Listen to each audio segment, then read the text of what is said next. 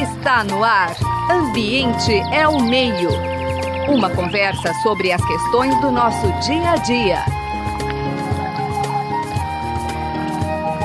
Ambiente é o meio.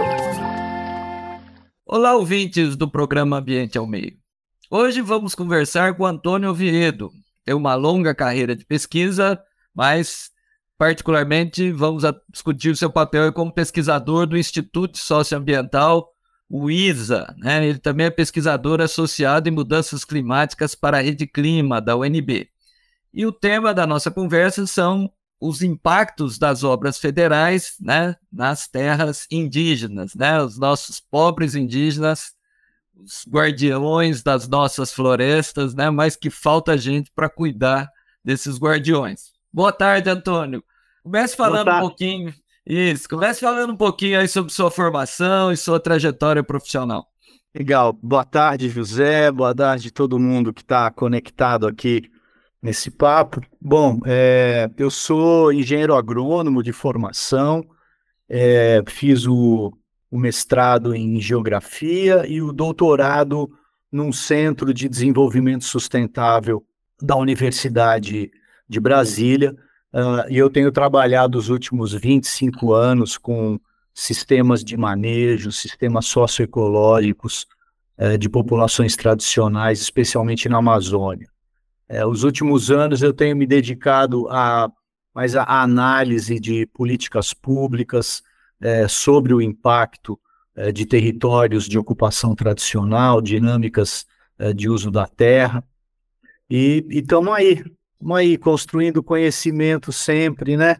E tentando criar, demonstrar as evidências é, do papel de povos indígenas e populações tradicionais em aspectos muito importantes do desenvolvimento sustentável do país. Muito bem, eu acho que para situar o nosso ouvinte, vamos começar falando assim, o que caracteriza uma terra indígena, né? Quantas elas são, né? Como essa questão também de reconhecimento, quer dizer, a gente sabe que existem muitas ainda que estão na luta aí pela demarcação. Então comece explicando um pouquinho isso, né? Tá. Bom, as terras indígenas são territórios é, ocupados por é, povos originários. É uma, uma categoria de área protegida que está garantida na Constituição, então, né, o direito ao território desses povos originários, o que lá na frente a gente pode conversar um pouco mais, que é, questiona até o, o aspecto da o processo de demarcação da terra, que acaba sendo um ato mais administrativo. Então, terras indígenas em diferentes estágios de demarcação do seu território deveriam ter o mesmo tratamento, eh, uma vez que a Constituição garante já o direito a esse território.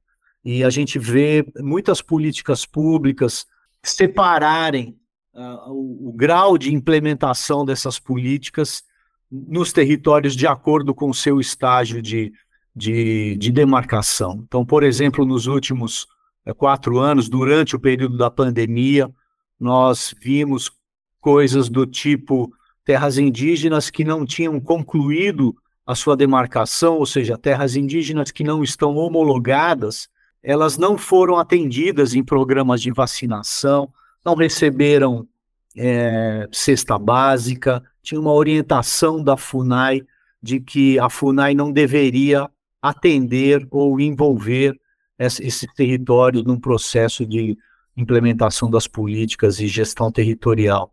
Alguns desses territórios até desapareceram dos mapas da, do INCRA, né? uma vez que tem esse entendimento de que os territórios que não concluíram a sua demarcação, eles ainda não estão regularizados. Né? Então, isso é uma, é uma discussão bastante é, bastante longa. Hoje no Brasil você tem é, um pouco mais de 700 terras indígenas é, no território nacional. É, a grande maioria, 98% da extensão territorial está na Amazônia. É, entretanto, metade da população indígena do Brasil mora fora da Amazônia. Você tem um quadro que as terras indígenas na Amazônia Algumas possuem grandes extensões territoriais, uh, e, e, outras terras indígenas fora da Amazônia já são bem menores uh, e sofrem muito conflito de terra e violência uh, de, enfim, de, do, do, setor do agropecuário e setores econômicos locais. Né? Outro aspecto importante no Brasil, a, a gente tem ainda 116 registros de povos isolados, que são povos que decidiram é, não ter contato com a, com a sociedade, isso é garantido pela, pela legislação. Né? Então, são, são é, grupos é, isolados que têm um, que tem um certo, uma, uma vulnerabilidade muito grande hoje, porque você imagina uma invasão, um desmatamento dentro de uma terra indígena que está protegida por um grupo isolado, esse, esses moradores eles não vão no Ministério Público é, fazer uma denúncia, eles fogem para dentro da mata. Então, é, precisa ter o apoio do Estado redobrado nesses territórios é, para garantir o direito ao isolamento voluntário que esses povos indígenas têm.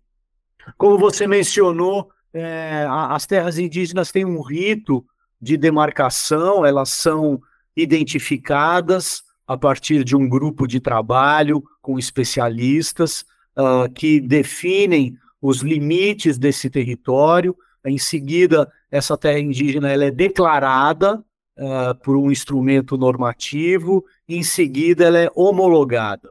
A Constituição estabelece que deveria ter um, esse processo deveria ocorrer num prazo de cinco anos. É, entretanto, é, existem terras indígenas que estão há mais de três décadas é, aguardando e lutando pela conclusão é, da demarcação e a garantia do direito territorial. Então, ainda uma, uma reparação muito grande a ser feita é, na política indigenista no Brasil. Pois de tudo que você falou, não dá mais para se discutir que não há genocídio no Brasil, né? Genocídio que foi aí, principalmente nesse último governo, implementado, né? Tendo como executor quem defende, quem por obrigação constitucional deveria proteger, né? Mas Exatamente. Vamos entrar, na, vamos entrar, no estudo, explica um pouquinho aí, né? Os objetivos, a metodologia, né? A equipe envolvida. O Instituto Socioambiental, ele, ele tem um, um sistema de monitoramento, uma equipe de, de analistas que constantemente está eh, é, é, olhando é, dados socioambientais né, disponíveis para sempre estar tá mantendo atualizado essa leitura sobre o grau de vulnerabilidade dos territórios indígenas. Então, isso a gente faz com os dados de desmatamento, é, os dados do INCRA de regularização fundiária e do Código Florestal, do Cadastro Ambiental Rural, para avaliar qual é o grau de ocupação irregular e sobreposição de imóveis privados sobre as terras indígenas. A gente faz estudos sobre os requerimentos minerários que as pessoas e empresas podem é, cadastrar e requerer junto à Agência Nacional de Mineração, e muitos desses requerimentos incidem dentro de terras indígenas. Na temporada dos incêndios, das queimadas, a gente costuma monitorar né, o grau de ameaça e pressão que os incêndios de queimadas eh, podem causar nos territórios indígenas e também ah, os projetos de desenvolvimento, obras de infraestrutura que são planejados ou priorizados ah, pelo governo. No caso desse artigo, ele faz parte de uma coleção, de uma publicação que o ISA lançou recentemente, chamada Povos Indígenas do Brasil, que cobriu o período de 2017 a 2022.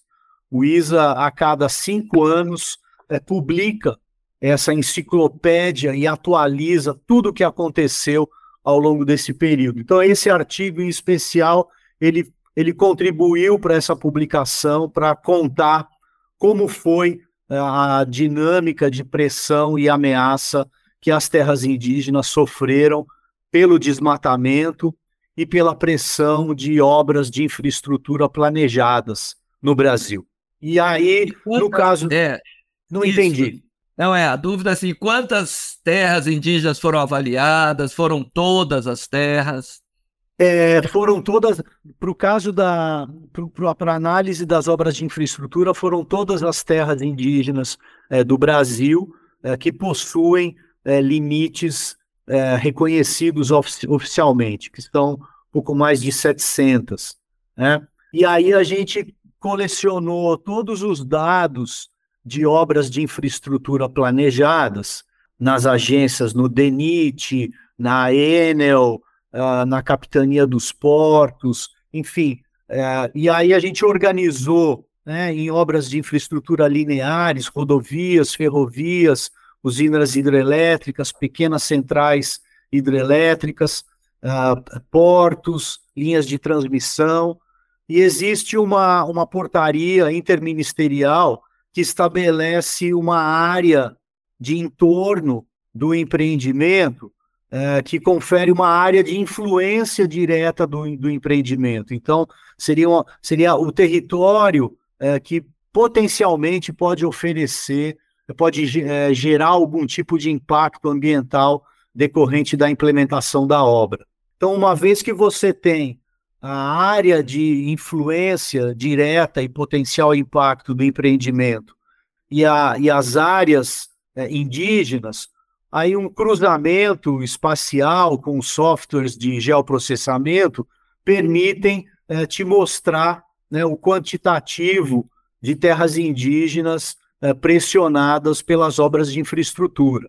Um, uma ponderação precisa ser feita, porque essas bases de dados do governo uh, federal muitas vezes não são atualizadas, elas, elas constam nessas bases de dados obras classificadas como planejadas, mas que não têm a mínima condição, nunca foram debatidas, né? Então tem exemplos de trechos de estrada na Amazônia que a gente sabe que nos últimos 10 anos o governo não vai chegar nessa região, essa obra não vai ser uma obra prioritária, né? Então, como todo modelo que é uma tentativa de aproximação da realidade, esse levantamento também ele tem um grau de incerteza, uma vez que você trabalha com uma base de dados uh, que você não tem aferido qual é o grau de prioridade uh, de cada obra. Recentemente, o governo federal começou a trabalhar com, as, com os programas de parceria público-privadas, o PPI,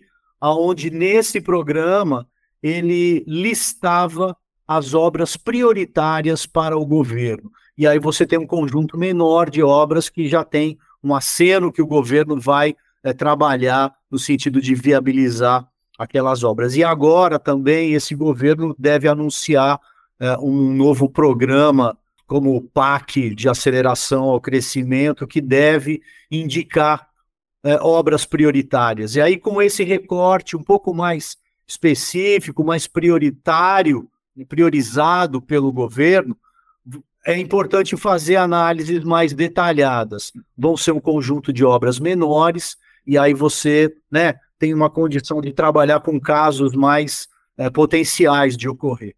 Muito bem, mas vamos ver esse cenário. Você deixou muito claro e didaticamente que é um cenário, né? Mas é um cenário que os números assustam. Então eu acho importante e também acho que vale a pena comentar, quer dizer, obras federais. Mas na verdade você também tem potenciais obras estaduais, municipais. Então, quer dizer, nesse sentido também, ele é um pedaço do cenário. A situação também pode ser mais complicada, né, Oviedo? Mas vamos para os resultados que o tempo aqui corre. Com certeza, né? Acho que esse aspecto que você fala é importante, a questão dos estados e municípios tem um, um recorte importante. Mas esse, esse estudo, né, como a gente viu, ele, é, ele apresenta um cenário onde mais da metade das terras indígenas cerca de 66% das terras indígenas, que dá um total de 397 terras indígenas. No Brasil, estão é, ameaçadas por é, 648 obras. São, são muitas obras é, lineares, a gente sabe que as rodovias e as ferrovias são as obras é, que mais oferecem é, potencial impacto para desmatamento, né? E você tem 72 rodovias e 12 ferrovias no Brasil, né? Cortando grandes extensões territoriais e que vai, né, a área de influência desses empreendimentos vai é, sobrepondo é, os territórios indígenas. Né? Então, estudos como esse é, podem futuramente, por exemplo, mostrar qual é a quantidade de floresta que está sobre esse risco de sobreposição entre os territórios indígenas e as obras, floresta que, florestas que podem ser desmatadas e convertidas, e isso, é, como é que se diz, é, distancia cada vez mais o Brasil dos seus acordos internacionais de mudança climática, ao qual o Brasil é signatário. Né? O Brasil apresentou metas de redução de emissão de carbono, e a gente sabe que o desmatamento é o principal vetor de emissão de carbono no Brasil. Se o Brasil não tivesse as emissões de carbono, a gente estaria muito, muito bem posicionado no mercado, mas tem esse desafio né, interno a ser resolvido, uh, a questão do desmatamento. Então, estudos como esse mostram né, que você tem um ativo socioambiental, um ativo florestal ameaçado pelo planejamento de obras. E isso é uma coisa importante a ser considerada nos estudos de viabilidade das obras, né? o que muitas vezes é feito de forma muito limitada no Brasil. O processo de consulta pública né? são aspectos que é, dificultam o envolvimento da, dos moradores locais sobre o desenho desses projetos e no final a, as pessoas que moram próximas das obras só recebem os malefícios, né? Os impactos ambientais negativos das obras. Quando não são expulsos, né? E aí eu queria que Sim. você explorasse mais um pouquinho, quer dizer, você citou explicitamente a questão das rodovias, das ferrovias, mas a gente sabe também muito a questão do impacto das hidrelétricas, então também gostaria que você citasse um pouco, né? E talvez até, quando você é bom de conversa, talvez se trabalhar o, o, grande, né? Talvez o, o, exemplo do que não fazer, né? Porque vocês aí estão, se analisou as obras projetadas, mas a gente tem um caso concreto de Belo Monte, que eu acho que é exatamente aquilo que não deve se repetir, né? Então, é. se pudesse comentar um pouquinho. Não, e o, o, curioso, né, que lá, lá atrás, quando ainda o governo estava eh, fazendo os estudos para Belo Monte, as populações indígenas relataram possíveis impactos que poderiam acontecer nos rios da região, uh, e esse conhecimento foi totalmente ignorado na hora da elaboração dos projetos. E o que a gente está percebendo hoje é exatamente o que os povos indígenas é, mencionaram no início de toda essa negociação, quando esse projeto começou a ser desenhado. Então, todos os impactos no sistema de migração dos peixes, na produtividade dos peixes, na qualidade e quantidade da água para que essas populações pudessem manter seus, né, a sua sobrevivência, tudo isso foi impactado é, de uma forma é, bastante é, forte é, em Belo Monte. Né? Então, é, é, mais uma vez uma grande obra federal, aonde o processo de consulta pública prévia, tanto a povos indígenas, populações tradicionais, como os moradores das cidades é, locais, isso é muito falho. E o empreendedor, na ocasião de fazer essas audiências públicas, acaba fazendo um grande teatro alugando ônibus, levando pessoas para as audiências públicas, para ter um quórum ali que levanta a mão, dizendo que está apoiando o projeto, e faz um cinema e não tem uma discussão científica, econômica, de viabilidade do empreendimento. Então, a gente acaba vendo hoje, né, uh, Santarém, uh, ou melhor, Altamira, uma, uma cidade do lado de Belo Monte, tem queda de energia toda hora, tem um sistema de abastecimento elétrico é, terrível, é, quando colhe dos impactos ambientais numa própria usina hidrelétrica, mas não tem luz nem para oferecer para a cidade vizinha, né, para onde que está indo essa energia. Todo, toda a venda do projeto na ocasião estimava uma capacidade de produção de energia que, na verdade, era mentirosa, os valores que eles informavam na, na ocasião eram os valores somente alcançados a partir da construção de outras usinas hidrelétricas na bacia do Xingu. Né? Isoladamente, Belo Monte não, não oferecia aquele potencial todo uh, que, era, uh, que era informado, comunicado para a população. Né? Então, são, são, uh, o, o, Brasil coleciona casos como esse, né? outras usinas hidrelétricas também que tiveram inundação de muita de áreas florestais gigantescas. Hoje tem um problema muito sério com toda essa matéria orgânica embaixo d'água que oferece risco para as turbinas.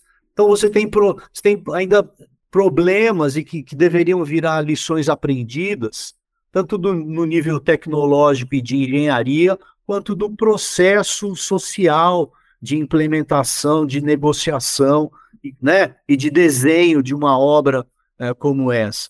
Então está mais do que na hora da gente colecionar essas lições aprendidas para não seguir né, repetindo uh, essas cartilhas que no final a gente já conhece o resultado. O tempo está voando aqui e eu queria, em cima da tua experiência, quer dizer, você que se debruçou sobre esses projetos, e realçou que muitos deles, felizmente, não vão se transformar em realidade, mas quer dizer, da sua avaliação, onde você acha que seriam os mais críticos? Quer dizer, onde a sociedade teria que focar sua atenção, que a probabilidade de virar um, um projeto e, e com impactos desastrosos, como é o caso de Belo Monte, são muito reais? Olha, tem uma, tem uma lista bastante extensa, né? Se a gente se a gente se pegar aqui para em cada bioma brasileiro, você tem muitos trechos de rodovia que estão planejados para duplicação, né?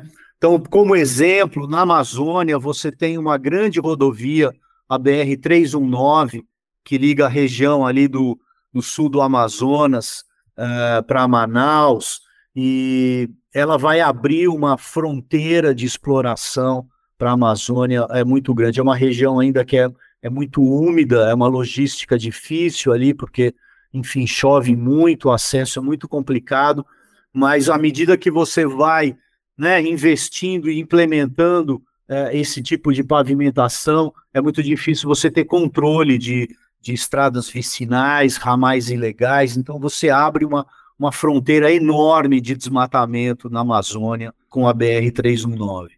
Tem muitos desafios no, estado de, no estado de Roraima, que é um estado que não é ligado ao Sistema Nacional de Abastecimento de Energia Elétrica, é, então, tem toda a discussão para a construção de uma linha de transmissão que vai ligar Boa Vista até Manaus é, e uma usina hidrelétrica perto de, de Boa Vista, se não me engano, no Rio Branco.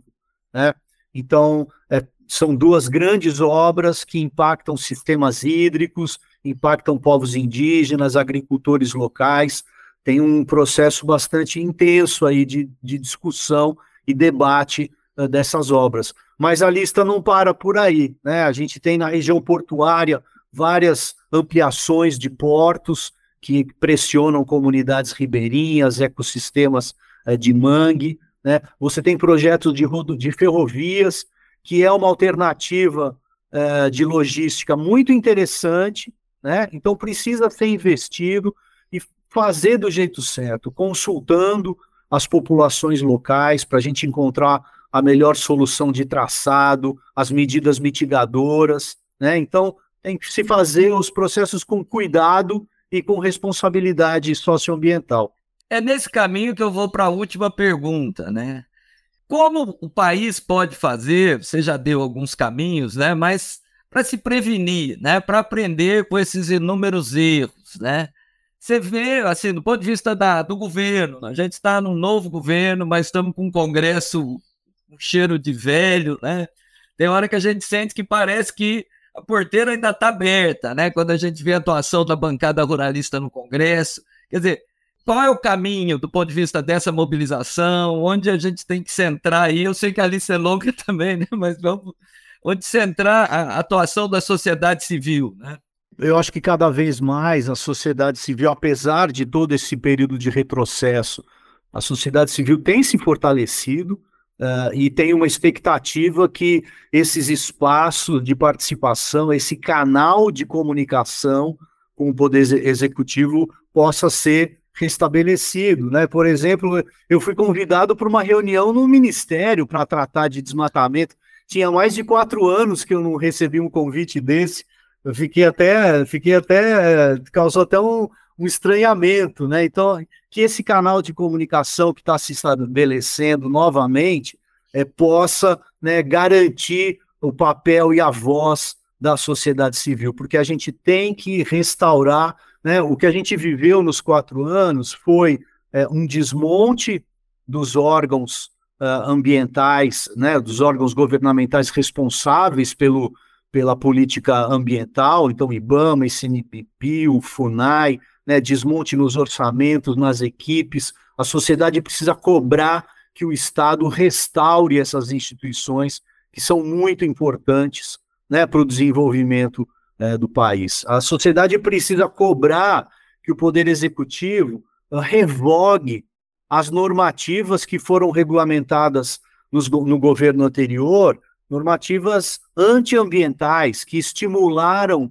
violência, invasão, desmatamento. Então, tem todo um trabalho em se restaurar os marcos legais né, da política ambiental. E, por fim, a sociedade tem que ser um guardião e cobrar é, um posicionamento do Poder Executivo é, responsável com a agenda ambiental. O que a gente viu no passado era uma narrativa de fake news, de desqualificar os órgãos da ciência, e isso criou todo um estímulo de violência, criminalidade, degradação ambiental. Então é importante que a sociedade cobre do, do, do, poder executivo, que o poder tenha uma posição de que o crime não compensa e de quem executar atividade ilegal vai estar sobre né, a batuta da lei. Ah, então, é essa, esse posicionamento é importante porque, a partir daí, é, a sociedade tem um respaldo para poder é, levar suas denúncias e acompanhar né, todo esse processo.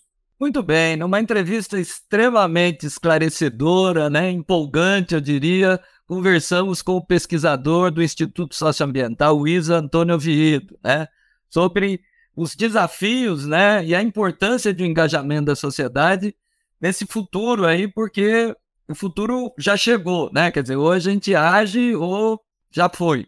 Eu queria então agradecer muito a você, Antônio, né, a, a, nossa querida Bia, né, Maria Beatriz Pavan, que organiza um roteiro muito bem feito, eu, eu acabo atropelando aqui, então agradecer a Bia, a, a Luana também, que ajuda aí na questão da divulgação, da disseminação, o nosso querido Gabriel Soares, que é o homem da técnica, da edição, e eu, Marcelo Pereira, meu irmão de programa aqui, agradecemos muito, Antônio, e se quiser dar aí só, seu recado final, fique à vontade. Tá bom, beleza, José Marcelino, Marcelo, Bia, pessoal aí todo da produção, é, muito obrigado, um prazer. Nós estamos juntos nessa, nesse desafio né, de restaurar uh, a dignidade e a política ambiental nesse país. Então, contem comigo para outras oportunidades. Tamo junto. Obrigado. Você acabou de ouvir Ambiente é o Meio. Produção e apresentação: José Marcelino e Marcelo Pereira. Música tema: Evandro Navarro. Sonoplastia: Mariovaldo Avelino. Ouça também este e outros programas em www.ribeirão.usp.br.